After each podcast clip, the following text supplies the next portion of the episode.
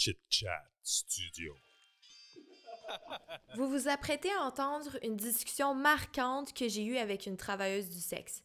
En fait, avec une ancienne travailleuse du sexe.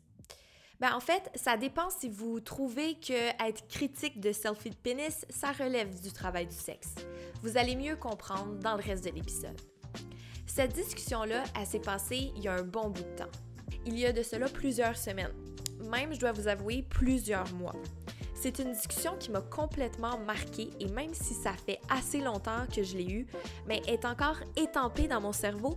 Puis je me rappelle qu'après avoir eu cet entretien-là avec la travailleuse du sexe, ben j'y ai pensé et j'y ai repensé pendant des jours et des jours. Qu'est-ce qui m'a marqué dans son témoignage, c'est à quel point le travail du sexe, c'était le domaine de rêve de cette personne-là. Et qu'est-ce qui est encore plus nice, c'est que cette femme-là, elle a appris à s'aimer et à aimer son corps, qui n'est pas rien, qui est très difficile pour plusieurs. Ben, elle a réussi à le faire à travers son métier. Puis ça, je trouve ça vraiment inspirant.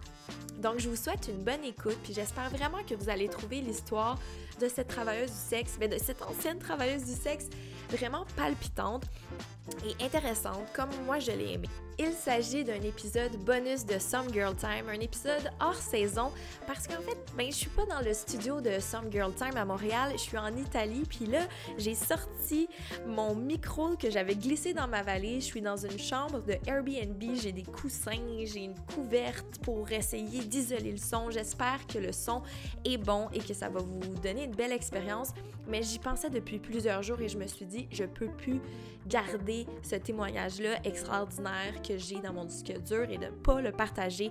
Donc, c'est aujourd'hui que ça se passe et sachez que j'ai d'autres épisodes bonus sous la cravate que je vais préparer euh, pendant mon périple et à mon retour. Donc, si vous aimez la formule ou si vous avez des commentaires à me donner, n'hésitez pas sur mon Instagram SomeGirlTime ou Camille la Curieuse. Je suis à votre écoute. Donc, je vous souhaite une belle écoute, un beau moment, un beau Some Girl Time. Cet épisode est une présentation de Eros et compagnie et avec le code promo Some Girl Time, vous avez 15% de rabais sur leur boutique en ligne où il y a plein de jouets sexuels, il y a plein de belles choses pour vous faire du, beau temps, du bon temps. Donc, euh, bonne écoute, on est prêt à commencer ce podcast. Oh, it's time for Some Girl Time.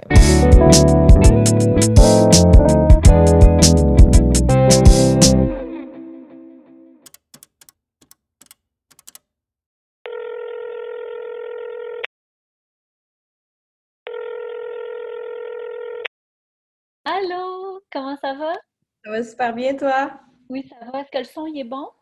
Il est parfait. Ah, génial, cool. Et toi, tu m'entends bien? Oui, super. J'ai trouvé Mélodie Nelson sur les réseaux sociaux. Quand j'ai vu le portrait qu'elle avait, en fait, son bagage, c'est une ancienne escorte et c'est une écrivaine, j'ai tout de suite eu envie de parler avec elle et de savoir son histoire. Cette fille-là, elle écrit des textes intelligents, sensés, c'est une maman, puis elle est super ouverte pour partager. J'ai décidé de lui envoyer un DM sur Instagram. Elle m'a tout de suite répondu, puis elle était d'âme de discuter avec moi lors d'un entretien.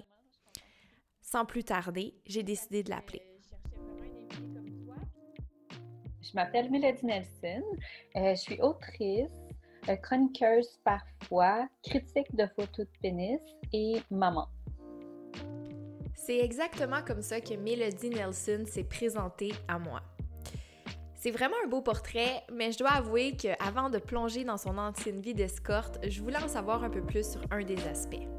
C'est toutes des affaires nice, don't get me wrong, mais critique de photos de pénis, je veux absolument en savoir plus. Is that a thing?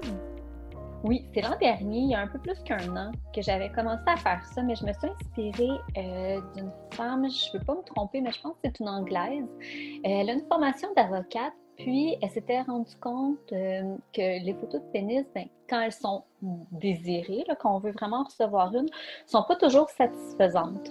les gars on dirait qu'ils sont restés encore avec l'idée euh, qu'une photo de pénis qu'on voulait voir, c'était juste leur pénis, puis qu'on puisse comparer les grosseurs, mais c'est souvent pas le cas parce que recevoir comme de plein écran juste un pénis un peu flou, c'est pas nécessairement excitant.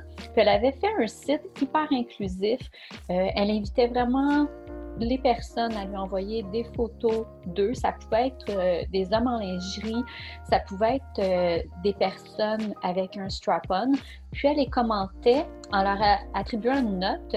Puis elle postait aussi leurs photos sur son site si les personnes étaient d'accord. Et ça donnait lieu vraiment à des beaux échanges. Euh, le commentaire qui revenait le plus souvent, c'était de montrer plus que le pénis, justement, de montrer plus de parties du corps, d'aller aussi dans la sensualité, de jouer avec les lumières, les ombres. Puis, je me suis dit, je peux faire ça, je peux rendre ce service à l'humanité aussi et commenter, euh, critiquer les photos de pénis pour les rendre meilleures. Puis au début, c'était un peu un, test que je voulais faire. Je voulais voir qu'est-ce que j'allais recevoir. Puis je, l'avais fait pour un article de Vice Québec. J'étais, j'avais posté, euh, je pense que c'était sur Craigslist, une annonce comme quoi euh, je voulais des photos de pénis. Puis ça, c'était totalement frais. C'était vraiment pour l'expérience. Puis j'en ai reçu plusieurs qui m'ont surprise parce que je suis pas quelqu'un euh, qui tripe tant que ça sur les pénis. Je pensais pas en fait trouver ça beau à ce point-là. Puis il y en a qui ont tellement fait d'efforts. Il y en a une, c'est drôle, ça fait plus qu'un an, mais je t'en parle, puis j'ai cette image-là encore en tête. C'est un, gars qui était sous la douche, puis on voyait sur son corps comme encore l'eau qui coulait, puis c'était vraiment un superbe effet. Puis, mais quand même, la majorité, c'était vraiment des pénis. Puis à côté, ils faisaient exprès de mettre un objet pour, comme pour que je puisse comprendre leur grosseur. Comme euh, euh, il y en a un, c'était un fixatif à cheveux, euh, une canette de boisson gazeuse, la crème à raser pour que je puisse comparer et trouver que son pénis était gros et long, j'imagine. Puis, je me suis rendu compte que je pouvais continuer à faire ça pour me divertir, mais aussi gagner un peu d'argent. Alors, j'avais proposé ça sur un site euh, que j'ai fermé depuis parce que euh, la pandémie m'a mis un peu off, en fait, euh, niveau, niveau libido, puis ça ne me tentait pas tant que ça de regarder autant de pénis. Mais le, le, site, c'était un nom très simple, c'était Critique ma photo de pénis. Puis pour 10 ben, je donnais des conseils. Puis je disais qu'est-ce, qui, qu'est-ce que j'avais trouvé excitant, mais qu'est-ce que la personne pouvait faire pour rendre encore plus excitante sa photo. La chose la plus simple, la plus facile, premièrement, faites le ménage. Euh, je veux pas voir comme une lampe à moitié défaite dans le décor, euh, des draps sales. Il y avait vraiment des draps tachés dans certaines photos. Euh, puis quand je l'avais indiqué à la personne, ben, la personne m'avait dit Ah, c'est parce que j'avais eu une relation sexuelle vraiment rough avec une femme, puis elle était menstruée. Puis c'est comme cool, je suis contente que tu aies une vie sexuelle, mais change quand même les draps. je suis pas intéressée à avoir une peinture des ébats. alors, juste faire le ménage, c'est vraiment comme une super idée. Ensuite, euh, juste voir un pénis, comme je disais tantôt, ça m'allume pas nécessairement. J'aime ça pouvoir m'imaginer dans la scène, pouvoir imaginer euh, qu'est-ce que je pouvais qu'est-ce que je pourrais faire pour y participer. Puis souvent, en fait, euh, j'avais l'impression que la majorité des hommes qui m'en envoyaient des photos pensaient pas à, à ça, pensaient pas à l'idée de jeu euh, qui était impliquée dans cet échange de photos et je voyais pas leurs mains. Et parfois, juste mettre une main, même pas nécessairement sur le pénis, mais ça peut être sur la cuisse, ça peut être sur le ventre. Juste voir une main, je trouve que ça, ça invitait quelque chose, comme si la scène pouvait se continuer au-delà de la photo. Euh, puis vraiment, il faut laisser tomber les, les pénis en gros plan. Vraiment, vraiment, s'il vous plaît. Wow! Ça, ça fait beaucoup à assimiler d'un coup. Mais je trouve qu'elle a raison. Comme une selfie réussie, ben ça fait du sens que un dick pic, ben ça doit être fait avec goût. Puis c'est vrai que une photo de dick pic qui est pas réussie, ben ça fait vraiment dur. Mais le pire là-dedans, c'est quand il est même pas sollicité. Dans le cas de Mélodie, il était sollicité, mais moi je lui ai demandé est-ce que ça la titillait? Est-ce que ça la faisait, ça la turn on quand elle recevait ça? Est-ce qu'elle avait du plaisir ou était strictement dans son rôle professionnel? Mais je sais qu'il y avait une personne en particulier qui voulait vraiment que je lui dise que ça m'excitait, euh, puis que le but derrière tout ça, c'était de m'exciter puis de me stimuler. C'était pas le cas, mais j'avais vraiment beaucoup de plaisir. Puis juste à t'entendre dire que j'ai fait ça professionnellement, honnêtement, pour vrai, je pense qu'une des raisons pour laquelle j'ai fait ça, c'est pour pouvoir dire critique professionnelle de photos de pénis. Juste ça. c'était vraiment. Un jour, je vais le mettre dans mon CV puis je vais en être très fière. Mais euh, c'est pas que ça. Il y en a, oui, ça m'excitait, mais je faisais pas ça pour ça parce que j'essayais vraiment d'avoir, c'est étrange là, à dire, là, mais un regard dégagé euh, pour vraiment bien le critiquer, euh, le pénis. Au début, oui, ça pouvait m'exciter, mais je cherchais vraiment quelque chose à dire à la personne. Alors, je peux pas dire que j'avais un regard neutre. Oui, puis il y en a, ce que j'aimais, euh, c'est qu'il y en a qui m'envoyaient une autre photo ensuite pour me montrer euh, comment il s'était euh, amélioré depuis, puis pour savoir qu'est-ce que j'en pensais. ça, j'aimais vraiment ça, voir qu'il avait mis cet effort-là. Je ne sais pas si à ce jour Mélodie Nelson a recommencé à faire des critiques de photos de pénis et si elle a retrouvé l'étincelle pour le faire, mais je suis allée voir son site internet et il n'était plus actif. Par contre, Mélodie passe beaucoup de son temps à écrire. Elle adore ça. C'est une écrivaine. Elle écrit pour Urbania, Vice Québec. Elle a écrit un roman qui s'appelle Juicy et une autobiographie qui s'appelle Escort.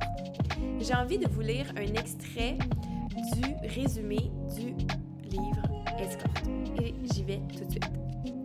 Mélodie Nelson n'est ni une nympho, ni une droguée à la dérive et encore moins une petite fille perdue à la recherche d'un monsieur avec une belle situation mais tout simplement une jeune femme qui a pris beaucoup de plaisir à vivre une expérience de quelques années dans l'industrie du sexe. Si ça vous tente de découvrir le talent de la plume de Mélodie, vous pouvez aussi aller sur son blog. Lui, j'ai vérifié, il est encore actif. C'est nouvelleintime.com. Et son dernier article qui a été publié ce mois-ci, c'est La mécanique des désirs. J'essayerai toujours entre l'esthétique de Paris Hilton et celle de la prochaine femme qui sera tuée.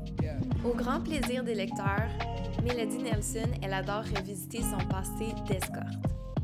Mais aujourd'hui, c'est de vive voix qu'elle va raconter son histoire. Vous allez voir, je trouve que ça sonne un peu comme un roman. Et c'est elle l'héroïne.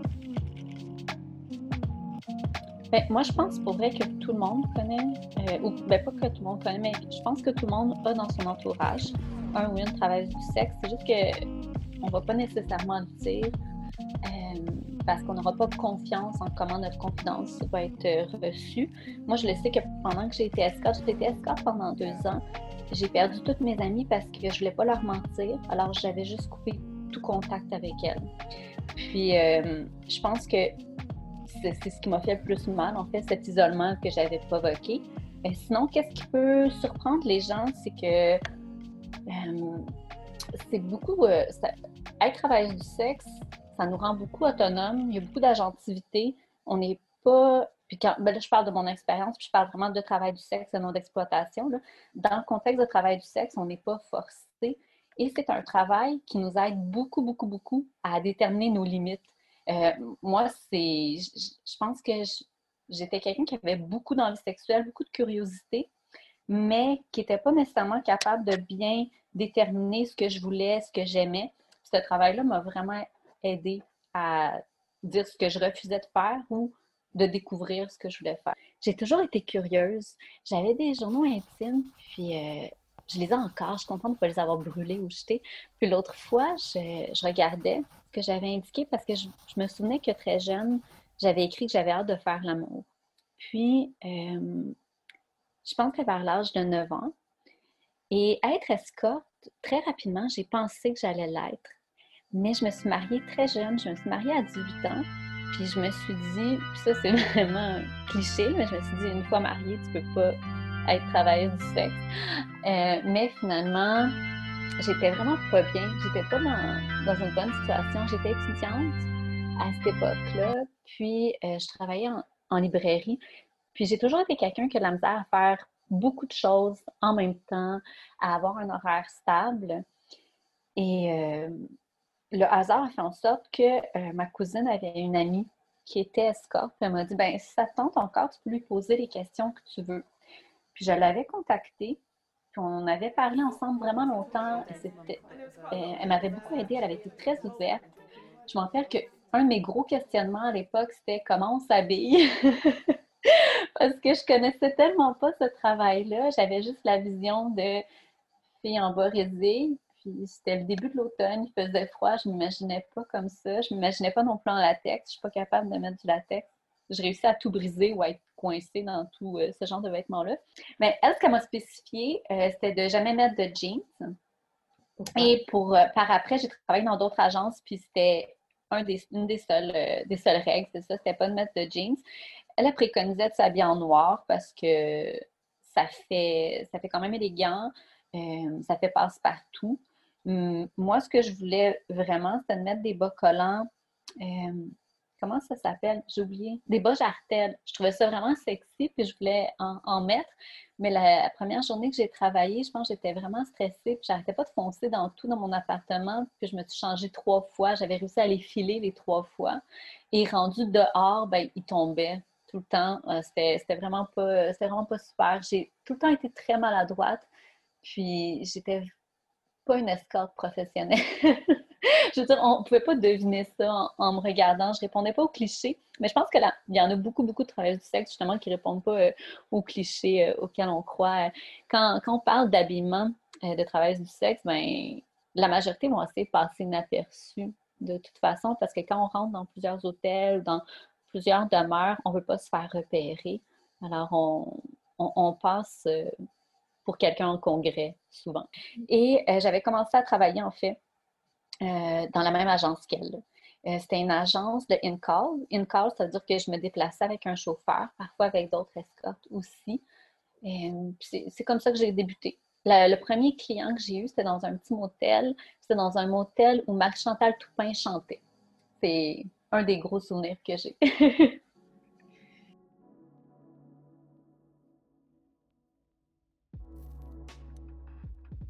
c'était beaucoup de curiosité. Euh, je peux pas dire que ça m'excitait sexuellement comme quand je me masturbais ou quand j'étais avec un homme, mais c'était vraiment une curiosité. Puis j'étais certaine que les travailleuses du sexe en savaient plus que moi ou que toutes les femmes sur la sexualité. Puis je voulais avoir la possibilité euh, d'avoir ce même genre de connaissances-là. Je ne sais pas pourquoi j'avais cette assurance euh, que ces femmes-là euh, avaient des secrets que j'avais pas. Euh, j'avais lu beaucoup de travail du sexe. J'avais lu aussi Virginie Despentes. Puis finalement, ben, je, peux te le dire, je, je pense pas que j'en connais plus que, d'autres. En tout cas, mes, capacités sexuelles vont pas au-delà euh, de n'importe quelle autre personne. Je suis encore mauvaise pour faire des fellations. Je suis pas capable de mettre un condom avec ma bouche. Mais ça m'a vraiment quand même satisfaite au niveau de ma curiosité. ça m'a appris beaucoup sur mes désirs, mais les désirs des autres aussi. Puis, euh, juste avant d'être escorte, ça peut faire étrange de dire ça, mais j'aimais pas particulièrement les hommes. J'avais pas non plus euh, une très bonne opinion d'eux, euh, mais ça m'a appris à être plus empathique à ce qu'ils vivent. Peut-être parce que j'ai rencontré plein d'hommes différents, puis que dans un moment de nudité ou de relation sexuelle, il y a beaucoup de vulnérabilité, de part et d'autre, autant de mon côté, mais du côté du client aussi. Puis je pense que ça a permis à plusieurs euh, de se révéler autrement que, que je le croyais. Euh, là, présentement, je, suis, je fais un site avec une amie qui s'appelle Nouvelle Intime. Puis un de mes prochains articles, ça va être sur euh, ce que ça apporte le travail du sexe pour la santé mentale des clients. Et là, j'en ai justement des hommes qui m'ont dit qu'avant, ils n'avaient pas confiance en, en leurs fétiches ou en leurs obsessions sexuelles, en ce qu'ils voulaient découvrir. Puis c'est grâce au travail du sexe qu'ils ont été capables de les exprimer. Moi, les vulnérabilités euh, qui m'ont touchée le plus, c'était vraiment quand ils me parlaient simplement d'eux. Euh, de leur vie, de leur quotidien. J'en avais un qui venait me voir euh, entre deux voyages d'affaires, puis c'était juste pour dormir avec moi. Euh, il voulait absolument rien faire de sexuel. Je sentais qu'il bandait, mais c'était pas quelque chose qu'il recherchait. C'était vraiment juste s'assoupir avec quelqu'un, d'avoir ce contact-là. Je pense que aussi juste les voir nus. quand j'ai commencé, j'avais en tête que la majorité des clients seraient beaucoup plus vieux que moi. Euh, mais je te dirais, la, majorité avait entre 35 et 45 ans. Mais j'en ai eu des plus vieux aussi. Et ça m'a fait voir la vieillesse autrement. Je me rappelle d'un client, je ne pourrais pas te donner un âge. Je ne suis vraiment pas bonne non plus pour, euh, pour deviner. Mais il y avait au moins 65. Puis sa peau était je, la voyais presque transparente. Tu sais, quand les veines bleues sortent de la peau, puis que c'est plus blanc, la peau, c'est translucide, transparent. Puis, il y avait les tâches de vieillesse, mais je l'ai trouvé beau. Et ça m'a vraiment, ça, ça m'a surprise énormément du travail du sexe. La, la façon que j'ai que j'ai appris à aimer mon corps, puis à aimer le corps des autres aussi. J'ai trouvé ça, j'ai trouvé ça beau. Mm-hmm. Ouais, c'est spécial. C'est vraiment quelque chose à laquelle je m'attendais tellement pas. Puis quand j'ai commencé, c'est sûr que ça, j'avais des idées en tête par rapport à l'apparence physique de mes clients, mais j'avais aussi beaucoup d'idées en tête sur comment moi me percevrais. Euh, moi, j'étais hyper mince quand j'ai commencé. J'avais pas de seins. J'avais des longs cheveux noirs. J'ai un gros nez. je me disais, je rentre tellement pas dans ce que je considère être, euh, mettons, le cliché euh, d'une travailleuse du sexe comme, comme les médias, par exemple, le projettent, que je me demandais s'il allait y avoir des hommes qui seraient attirés par moi. Puis finalement, je me rends compte que toutes les femmes ont quelque chose que, que, les hommes recherchent. Moi, ça m'a vraiment permis euh, de trouver très fort mon corps. Euh, je ne sais pas comment l'expliquer, mais je sentais qu'il me lâchait jamais, puis que moi non plus, dans ce cas-là, je ne pouvais pas le trahir. Il fallait vraiment que je lui fasse attention. En même temps, ça m'a un peu enfermée dans ce corps-là parce que pendant le temps que j'étais escorte, euh, je voulais pas grossir du tout. Puis j'ai toujours été quelqu'un qui aimait les gros seins, puis je voulais en avoir des plus gros. Mais les clients, ils me faisaient promettre de jamais les, grossir. Alors j'ai attendu de plus être escorte pour avoir une augmentation de ma mère, ce qui peut sembler drôle parce que ça pourrait être euh, une démarche professionnelle puis de me dire oh, je vais attirer un autre euh, plus de clientèle avec des plus gros seins, mais moi c'était vraiment après, comme pour me réapproprier moi-même euh, ce que je voulais de mon corps. J'ai été escorte deux ans. j'ai arrêté parce que il y a un client qui m'a demandé d'arrêter. et euh, on est encore ensemble. C'est mon amoureux, c'est le père de mes deux enfants. Ça m'a. Euh, ça a pris. Ça, c'est spécial comme, euh, comme réflexion, là, mais ça m'a pris des années de deuil quand même.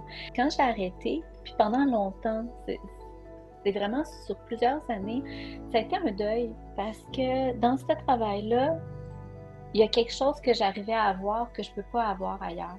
Euh, puis j'ai beaucoup, beaucoup de misère à me l'expliquer, puis à te l'expliquer, parce que c'est pas juste l'excitation, c'est pas juste l'argent. Il y a toutes les autres femmes qui travaillaient avec moi. Il y a la possibilité de faire ses propres horaires, de se créer aussi un personnage. Je peux pas trouver ça ailleurs. Puis c'était vraiment une belle liberté. Puis c'est quelque chose que je partage aussi avec euh, d'autres escorts qui ont arrêté. Ça nous prend du temps, puis on a beaucoup de regrets parfois. Euh, il y, en, a beaucoup plus qui regrettent leur relation amoureuse que euh, leur travail dans l'industrie du sexe. Je, pense qu'il y a beaucoup de déceptions dans les relations amoureuses. si, si je compare avec ce que les autres escorts me disaient, il y a, plus de contrôle, mais euh, plus de compromis. Alors que quand on est dans l'industrie, on a la possibilité de vraiment tout choisir. Et c'est quelque chose euh, qu'on perd quand on est dans un couple plus hétéronormatif. Mais je, dois dire que je suis très chanceuse parce que vu que la majorité de mes amis sont encore dans l'industrie, ben, je l'ai vu un peu par procuration. Elles ont tout le temps vraiment plein d'histoires à me raconter. Euh, sinon, juste le fait que j'ai mes enfants grâce à ça. Moi, je trouve ça terrible quand, par exemple, j'entends des politiciens et des personnes pas concernées qui connaissent pas l'industrie puis qui, qui blâment l'industrie pour tous les maux de la terre. Ben, je me dis, quand, quand, vous voulez légiférer contre ça, quand vous voulez me faire devenir une criminelle et les clients des criminels aussi, quand toute relation tarifée est consentante, je vois pas pourquoi ça, serait criminalisé. Mais mes enfants n'existeraient pas si euh, j'avais décidé de pas aller dans cette voie-là. Puis à l'époque où moi j'étais escorte, c'était criminel. J'aurais pu être arrêtée, j'aurais pu avoir un dossier criminel pour ce que je faisais. Puis qu'est-ce que je faisais, c'était vraiment euh, demander un certain montant pour passer du temps avec moi, euh, la majorité du temps nu, avec relations sexuelles ou non. Mais je trouve ça très triste, cette vision-là de de criminaliser quelque chose qu'on n'est pas obligé de comprendre ni d'expérimenter non plus. C'est pas pour tout le monde. Puis comme, comme pour moi, c'était pas, pas fait pour moi un travail de 40 heures par semaine, mais je trouve qu'il faut beaucoup plus d'écoute euh, envers les personnes qui sont dans l'industrie. Puis cette écoute-là, ça, devrait se manifester avec une envie de euh, changer les conditions de travail, oui, mais ne pas nier que c'est un travail.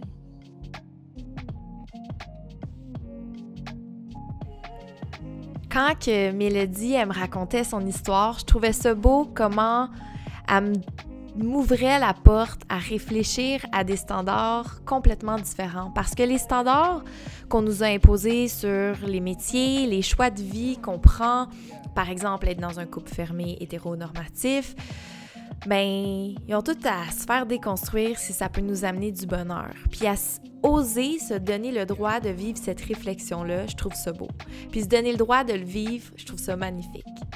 Mais c'est plus d'à propos. On n'a plus envie d'en parler, mais je pouvais pas passer à côté de lui demander à l'époque comment ça s'est passé, la pandémie, pour les travailleuses du sexe. Je peux pas t'en parler personnellement, malheureusement, mais c'est vrai que c'est majeur comme, euh, comme différence parce qu'il y en a beaucoup qui, ont décidé de se tourner vers le travail du sexe sans contact. Donc, euh, s'ouvrir un OnlyFans ou aller sur une autre plateforme, mais c'est pas tout le monde qui est à l'aise avec ça, qui a la possibilité non plus de faire ça. Par exemple, moi, je pourrais pas le faire avec, euh, lors du premier confinement, je peux même pas m'imaginer comme faire un clip pornographique alors que dans une autre pièce, mes, enfants sont sur Zoom avec leur professeur. Donc, pour beaucoup de personnes, c'est pas possible. Euh, il y en a qui ont décidé de tout cesser, il y en a qui ont continué le travail du sexe avec contact, mais dans ce temps-là, c'est c'est très difficile, non seulement parce qu'ils se mettent dans une position illégale par rapport euh, au couvre-feu, par exemple. Donc, un client pourrait en profiter pour dire, ben c'est correct, tu peux rester chez moi, dormir chez moi. Et la travailleuse du sexe serait, est confrontée à, est-ce que je reste avec la personne? Est-ce que la personne va profiter de moi? Parce que dans ce temps-là, elle reste chez l'autre, chez la personne sans nécessairement être payée. Je trouve que c'est très confrontant, ça doit être très stressant. Euh, dans d'autres pays, je sais qu'il y a des demandes aussi pour que les travailleuses du sexe soient dans les premières vaccinées, vu qu'elles sont euh, dans une position plus vulnérable que d'autres tranches de la population. Au Canada, travailler dans l'industrie du sexe n'est plus illégal depuis 2014. Mais il y a encore beaucoup d'inégalités. On se bat encore vraiment fort pour les droits des travailleuses du sexe. Aussi, les médias, comme vous le savez sûrement, aiment dépeindre ce milieu comme un milieu extrêmement dangereux et on va pas hésiter de faire les manchettes, les gros titres avec des, des mentions inquiétantes, des situations désolantes. J'ai demandé à Mélodie si elle, elle avait peur pour sa sécurité lorsqu'elle était escorte. Moi, au début, j'avais peur tout le temps. Euh, parce que les seules choses euh, que je connaissais du travail du sexe, c'est ce qu'on me montrait dans les journaux, par exemple, ou à la télévision. Puis souvent, quand on parle de travail du sexe, mais c'est avec euh, beaucoup de jugement et aussi avec l'idée d'être sensationnaliste. Donc, on en parle quand il y a des clients connus qui sont arrêtés, on en parle quand des travailleurs du sexe meurent. Alors, j'avais peur parce que je me disais, c'est tout le temps me mettre à risque. Mais en fait, la, violence ultime faite au travail du sexe, ça n'a pas rapport à l'industrie, mais vraiment à comment la société nous perçoit. Euh, mais il y a certaines situations où oui, je me suis sentie euh, très mal à l'aise. Une, une, des fois, c'était quand j'étais en in-call, donc avec un chauffeur, puis c'est ce qui a précipité mon départ de cette agence-là. le chauffeur était parti consommer de la drogue, puis quand il était revenu, il n'était pas dans un état pour conduire. Puis c'était l'hiver, il y avait une tempête. Son auto, euh, elle était sur l'autoroute, puis elle, a bifurqué, elle a fait des mouvements. Je pensais mourir. J'étais avec une autre fille, puis je pensais vraiment mourir. Puis en même temps, je pensais ça, puis j'étais super frustrée contre moi parce que je me disais, je vais mourir, puis j'ai même pas droit au fameux film de toute ma vie, les flashbacks rapides des moments marquants. Il n'y a rien qui apparaît dans ma tête. Il y avait juste le fait que j'allais mourir là sous la neige, la nuit, qu'est-ce que mes parents vont dire quand ils vont savoir que je suis morte dans une auto de chauffeur? Puis finalement, mais ben, je suis pas morte, mais euh, ça, m'a vraiment poussé à me retirer de cette agence-là parce que je pouvais plus, euh, je pouvais pas vivre ça comme risque à nouveau. Puis je me suis trouvé une agence euh, au centre-ville et c'était du 9 à 5. Vraiment des horaires de bureau. Je travaillais deux jours ou trois jours par semaine. puis c'était dans un appartement, c'était un 3,5. Puis j'avais une pièce juste pour moi où je pouvais étudier ou regarder la télé. Et parfois, ben, je me rappelle d'un client en particulier, en fait, il était tombé en amour. Des fois, c'est un peu, c'est un peu tricky, c'est un peu difficile de déterminer qu'est-ce que les gens viennent chercher auprès d'une escorte. Euh, il y en a qui ne comprennent pas aussi que c'est un travail, puis qui pensent qu'on est là en attente de, euh, qu'on est là pour rencontrer euh, des hommes. Puis il y en a un qui était tombé en amour, puis qui ne comprenait pas. il est arrivé avec un, CD de Kennedy. C'est même pas, c'est même pas, même pas une blague, mais ça peut pas être plus cliché que ça. Il était arrivé avec un CD de Kennedy, un bouquet de roses, puis il voulait me faire un massage. J'ai accepté le massage. Euh, puis, au moment où il voulait que moi, je lui fasse un massage, je suis allée à la salle de bain pour euh, m'enlever l'huile qu'il avait utilisée parce que je voulais pas garder cette odeur-là sur moi pour le reste de la journée. Puis, il était venu me rejoindre dans, dans la salle de bain. Puis, je ne rappelle pas comment il avait insisté, mais il voulait que je lui dise pourquoi je ne l'aimais pas, qu'est-ce qui ne faisait pas assez, euh, qu'est-ce qui ferait en sorte que je reste avec lui, que je cesse le travail, puis que j'accepte d'aller vivre avec lui. Et là, je ne savais pas comment lui répondre. J'étais, je, voyais qu'il était dépassé, qu'il était vraiment en crise. Il a commencé à pleurer. Alors, je suis sortie tout simplement de l'appartement. Puis, euh, juste en face, il y avait, un garde du corps, c'était le, fils de la femme qui dirigeait l'agence. Puis je lui ai dit euh, qu'est-ce qui se passait, puis il s'en est occupé. Demande-moi pas comment il s'en est occupé, je sais pas du tout.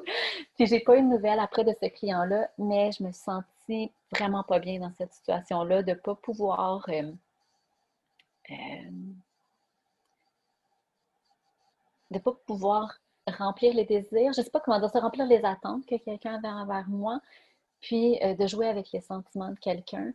Puis d'être face à ça, face à un homme qui croyait vraiment que c'était possible euh, que j'abandonne ce que je faisais pour lui, alors que jamais j'avais j'avais jamais j'avais été tentée de lui dire que c'était une possibilité. Mais sinon, ça, c'est un choix aussi personnel. Il y en a des. On, attire chacun des. Chaque escorte a vraiment comme un modèle de client qui va plus attirer. Euh, moi, j'aimais vraiment les, les hommes en, en, fausse réunion ou en lunch très long euh, du midi.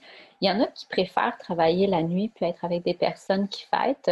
Mais moi, c'était une des raisons pour laquelle j'avais choisi de travailler juste de 9 à 5. C'est que le soir, je me sentais moins en sécurité aussi si la personne avait consommé, que ce soit de l'alcool ou de la drogue. Après, il y a des journées très populaires comme le vendredi soir, le samedi soir.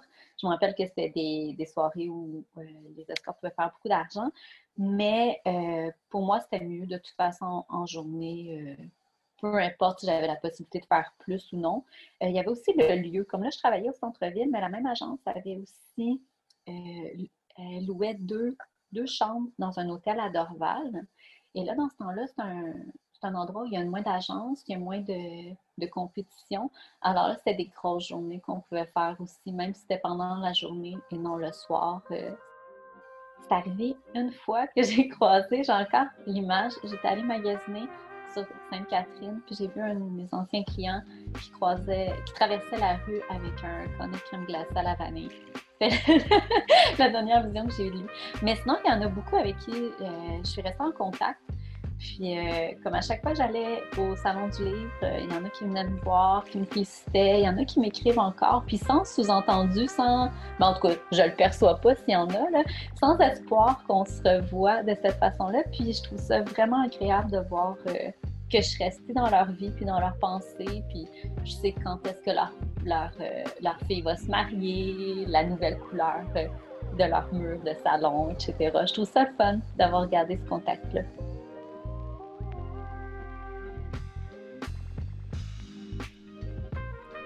Vivre avec une décision qui se fait juger par toute la société, c'est quelque chose. C'est quelque chose qu'il faut travailler, avoir la peau épaisse et qu'on finit peut-être un jour ou pas par se détacher. Par contre, un jugement qui est particulièrement difficile à accepter, c'est le jugement de nos parents. Et je voulais vraiment savoir comment Mélodie Nelson avait abordé le sujet avec ses propres parents et comment ils avaient réagi. Mes parents n'étaient pas au courant. Euh, puis quand j'ai décidé d'être travailleuse du sexe, je me suis dit que c'était comme la pire chose que je pouvais faire. Au niveau euh, du jugement moral de la société, c'était la pire chose. Alors, avec ça, j'avais pas le choix d'accepter tout le reste qui me, rendait un peu gênée. J'étudiais en littérature à l'époque, puis j'étais. Euh, je, me sentais gênée de dire que j'écoutais Britney Spears, par exemple. là, ça fait tellement ridicule de dire ça, mais c'était vraiment comme quelque chose qui me rendait honteuse. Moi, Britney, je l'écoutais tout le temps. puis je l'aimais beaucoup, mais j'étais pas capable de le dire. J'étais pas capable d'arriver en classe avec un t-shirt de Britney. J'étais capable d'arriver en classe avec des toutous, là, ça, en tout cas, c'est bizarre, mais bon, j'étais pas capable de dire ça. Puis depuis que j'ai été travailleuse du sexe, il n'y a plus rien que je cache parce que j'ai décidé que j'avais pas honte de qui j'étais, point. Euh, mais j'étais, je voulais pas blesser mes parents. Puis quand j'ai écrit mon livre sur mon expérience, je leur ai écrit deux semaines avant qu'ils sortent. J'étais pas capable de leur dire de vive voix. Je pensais qu'ils savaient un peu, je pensais qu'ils devinaient, mais pas du tout. Alors, je leur ai écrit euh, que j'avais été escorte. Euh, J'essaie de les rassurer le plus possible parce que quand on connaît pas ça, on peut se dire Ah, est-ce que c'est passé quelque chose dans son enfance, etc. Fait que je voulais vraiment les rassurer là-dessus que c'était vraiment une décision euh, que j'avais prise. Puis après, je suis partie une semaine à Cuba, je voulais pas avoir leur réponse. je me suis vraiment comme échappée. Puis à mon retour, j'ai lu leur courriel.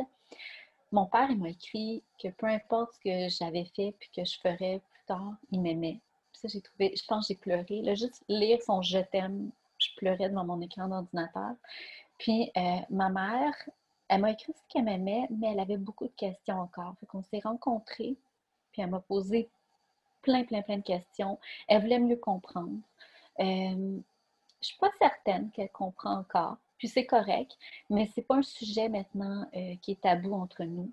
Euh, souvent, je lui demande pour quel parti politique elle va voter, parce qu'après, je juge ses choix, puis je lui dis c'est que tel parti ne voudrait pas que j'existe. Mais on peut en parler librement. Elle connaît aussi mes amis elle a vu aussi comment ça m'avait changé parce que j'étais vraiment une adolescente triste, très malheureuse.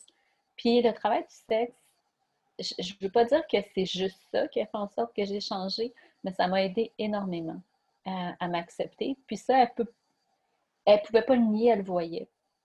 Puis je pense que je me suis épanouie à travers ça. Euh, sinon, j'avais peur quand même pour leur entourage. Euh, comment eux, ils seraient jugés en tant que parents. Puis récemment, euh, mon père, avant, il y avait une compagnie familiale. Puis c'est pour ça, Melody Nelson, c'est un nom que j'ai choisi. Comme lorsque j'étais escorte, j'avais un autre nom, je m'appelais Marissa. Je l'avais choisi à cause de la série Lee aussi. Mais Melody Nelson, je l'avais choisi euh, à cause d'une chanson que j'aime beaucoup, mais aussi pour protéger mes parents. Mais malgré ça, au travail de mon père, ça s'est beaucoup discuté quand, quand ça a été connu que j'étais escorte. ça, mon père m'en a jamais parlé. C'est un de ses anciens employés qui m'a écrit, qui m'a dit Ton père, c'était comme un deuxième père pour moi. Il était vraiment là quand j'en avais besoin de lui. Je l'ai trouvé vraiment bon parce qu'il n'a jamais eu honte de toi. Puis il n'a jamais été gêné quand il y a des employés qui parlaient de toi. Puis ça, j'avais jamais, jamais, jamais, j'aurais pu imaginer qui avait vécu ça quand même, parce que c'est un, un stigma être travailleuse du sexe ou avoir été travailleuse du sexe, mais je pense que c'est dur aussi pour l'entourage. Puis, mon père, il m'en a jamais parlé, il a jamais. Il m'a jamais dit que ça le blessait ou qu'il trouvait ça difficile, le jugement des autres. Il a toujours été là pour moi. Puis, tu sais, je suis émue à te, le dire parce que j'ai toujours été très proche à mes parents. Puis, je trouve ça important qu'ils m'acceptent comme ça. Mais je pense que si j'ai si j'avais été morte justement dans cet accident-là, il y aurait plein de choses qui n'auraient pas été expliquées. Puis je me trouve très chanceuse d'être libérée de ce secret-là. Puis je pense à d'autres qui l'ont encore, ce secret-là, puis qui sont obligés ou qui sont véritablement obligés de le garder parce que sinon elles sont en danger. Puis je trouve ça terrifiant de vivre euh, avec cette peur-là du regard des autres puis des conséquences aussi. On passe notre vie à se demander suis-je normal? En tant qu'humain, on a la fâcheuse habitude de vouloir fitter à tout prix dans le moule. Et au niveau de la sexualité, c'est un sujet qui est très tabou, auquel on n'a pas eu la chance de discuter en long et en large. Donc c'est difficile de savoir si on est normal. Vous savez la réponse, vous êtes normal. Inquiétez-vous pas. Mais j'avais quand même envie de demander à Mélodie, c'était quoi sa définition de la normalité? Sexualité? Je ne sais vraiment pas. Je pense que euh, il y a une normalité imposée, il y a une normalité construite, puis que c'est cette normalité-là qu'il faut euh, dépasser. On peut se faire notre propre normalité en autant justement que ça dépasse jamais le consentement des, des personnes impliquées.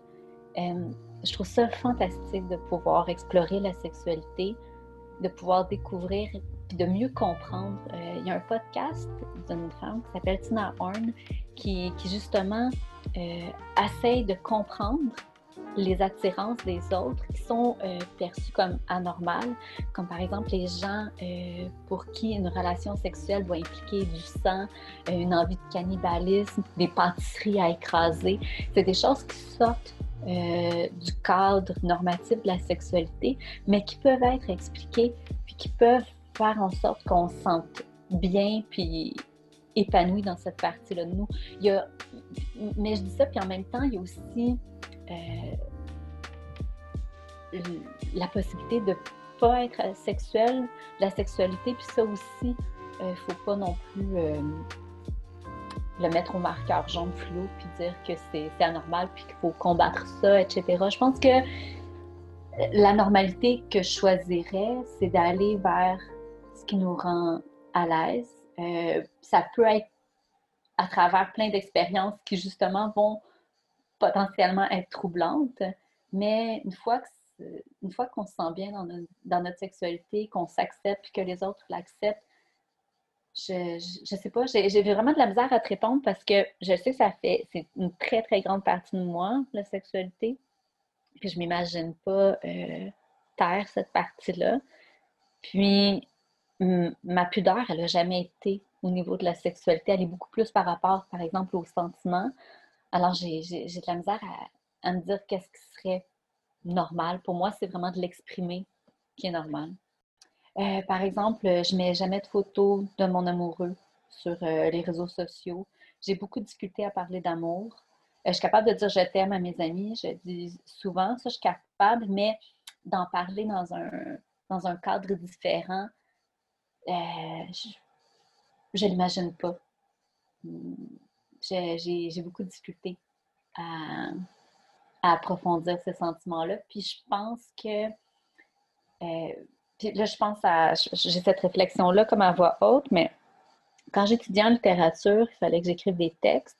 Puis mes textes, ils étaient vraiment figés dans la sexualité. J'étais pas capable de dépasser ça. Euh, ça n'existait pas une conversation. Pour moi, ça n'existait pas autre chose que ce qui se passe pendant l'acte ou avant, après, genre je mange une clémentine, mais au lit. Euh, puis c'est quand j'ai été escorte, j'ai pas eu le choix d'être autre chose. C'est étrange, mais c'est vraiment escorte qui euh, obligée à être autre chose qu'un corps ou des envies. Il fallait vraiment que j'apprenne à discuter avec des hommes euh, de n'importe quel sujet, en anglais aussi. Puis c'est ce qui m'a appris beaucoup sur les rapports humains.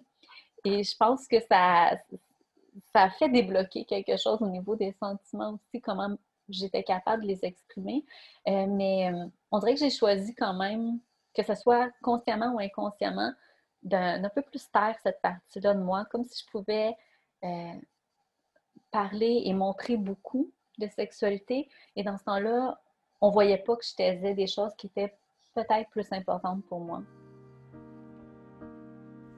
Je sais pas pour vous, mais quand j'entends le témoignage d'une femme comme Melody Nelson, qui est épanouie, qui est libérée, ben ça me donne le goût d'être plus à l'écoute de moi-même.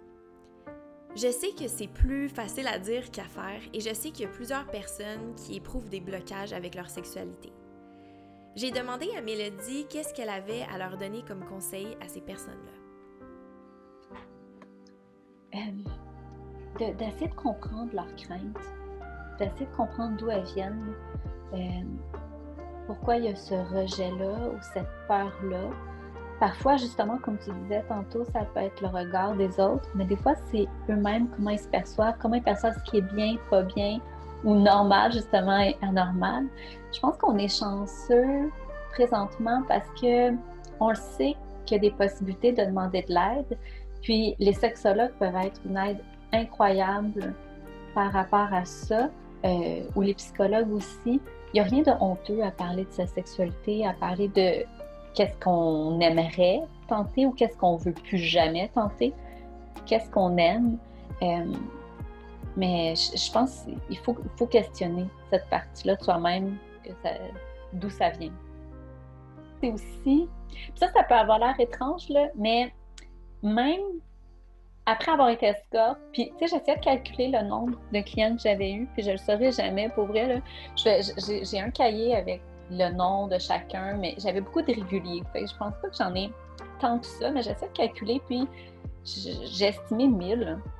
Et malgré mon 1000 hommes avec qui j'ai baisé, je me sens pas, je me sentais pas adéquate quand je lisais, par exemple, euh, des magazines sur des actes sexuels que je serais supposée être capable, que je suis supposée avoir dans ma bucket list. Et je pense que c'est cette culture-là de la performance aussi qui réfrène beaucoup de gens, puis qu'il faut arrêter de se comparer, puis vraiment d'aller vers ce qui peut nous faire sentir bien. Parce qu'une fois qu'on se dégage de la performance et du regard des autres, je pense qu'il y a beaucoup de choses qui peuvent, euh, qui peuvent nous aider. C'est quand même fou, tu sais, je veux dire, j'étais escorte, puis je suis capable de dire que je me sentais pas bien par rapport à, ce, que, que la société aurait voulu que je fasse sexuellement, comme si j'en avais pas encore assez fait. Puis à un moment donné, c'est trop. C'est bien de savoir tout ce qu'on peut faire, mais d'être, de se sentir obligé, non. Wow! J'ai vraiment envie de répéter plus fort pour les personnes derrière, dans le fond de la salle. Quand on se libère du regard des autres et de la pression de la performance, il y a des belles choses qui arrivent. Et ça, je trouvais tellement que Melody Nelson, elle avait raison. Je sais pas pourquoi, j'avais envie de savoir qu'est-ce qu'elle aurait aimé qu'on ajoute au système d'éducation sexuelle. Au Québec, on sait qu'il y a plusieurs lacunes, il y a beaucoup d'informations qui manquent, et je me demandais vraiment qu'est-ce qu'une femme comme Mélodie aurait aimé apprendre quand elle était plus jeune ou qu'est-ce qu'elle trouve qu'on devrait apprendre à tout le monde?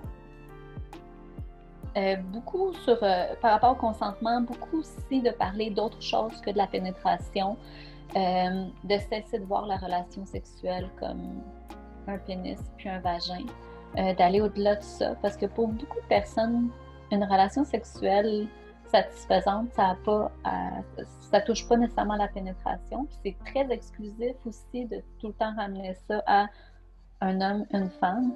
Euh, je trouve que le plaisir féminin, effectivement, on n'en parle pas assez, mais vraiment pas du tout. Euh, qu'on voit l'anatomie très jeune, plutôt de voir toutes les différences, les variétés possibles aussi, je pense que ça aiderait. Euh, je pense que la pornographie, elle n'a pas à être euh, un lieu d'apprentissage, mais que ça en devient par dépit parce qu'on ne montre pas euh, quelque chose qui pourrait apprendre justement la diversité des corps humains, la diversité des organes génitaux aussi. J'aurais aimé voir plein de vagins avec des lèvres différentes, de mieux comprendre le clitoris était où, comment il est quand il réagit avec excitation. Je pense qu'on ne parle pas assez non plus de, masturbation. Puis comment euh, certaines femmes réussiront pas euh, à jouir pendant l'acte de, pénétration ou simplement avec des doigts aussi. Je trouve qu'il faut être capable d'en parler, pas en banalisant, mais en normalisant ça justement aussi. Euh, puis de faire la différence entre fantasme, désir, puis ce qui est possible de faire avec soi-même ou une autre personne. C'est sur ces propos de Melody Nelson qu'on va terminer cet épisode spécial de Some Girl Time. Vous comprenez peut-être maintenant pourquoi j'avais tant envie de partager ce témoignage-là qui dormait dans mon disque dur. Je pouvais pas le laisser aux oubliettes. Merci Mélodie Nelson pour ta générosité. Merci de me rappeler que le travail du sexe, c'est un enjeu de liberté et de sécurité qui est encore à travailler aujourd'hui. Et j'espère vraiment pouvoir assister à l'avancement des droits des travailleurs, travailleuses du sexe. Merci aussi, Mélodie, parce que tu me rappelles qu'il faut oser redéfinir nos désirs et ce qui nous rend réellement heureux, heureuse, même si ça ne correspond pas à ce que la société nous a imposé. Tu me rappelles également qu'il y a des lacunes dans notre éducation sexuelle, celle qu'on a reçue depuis qu'on est tout petit, surtout par rapport à l'anatomie féminine et le plaisir pour les personnes ayant un vagin. Merci Mélodie Nelson pour être une belle. Si vous voulez la suivre sur Instagram, son compte c'est Melody Nelson Forever. Vous pouvez également lire ses articles sur son blog Nouvelles intimes au pluriel. Et suite à cet épisode-là, si vous avez des commentaires et des feedbacks, ça va me faire vraiment plaisir de les recevoir. Vous pouvez les écrire sur Instagram à SomeGirlTime ou sur mon Instagram personnel à Camille. Cet épisode est seulement disponible en audio, mais habituellement pour les épisodes en série, vous pouvez nous écouter via YouTube. Merci et on se revoit bientôt pour un prochain Some Girl Time.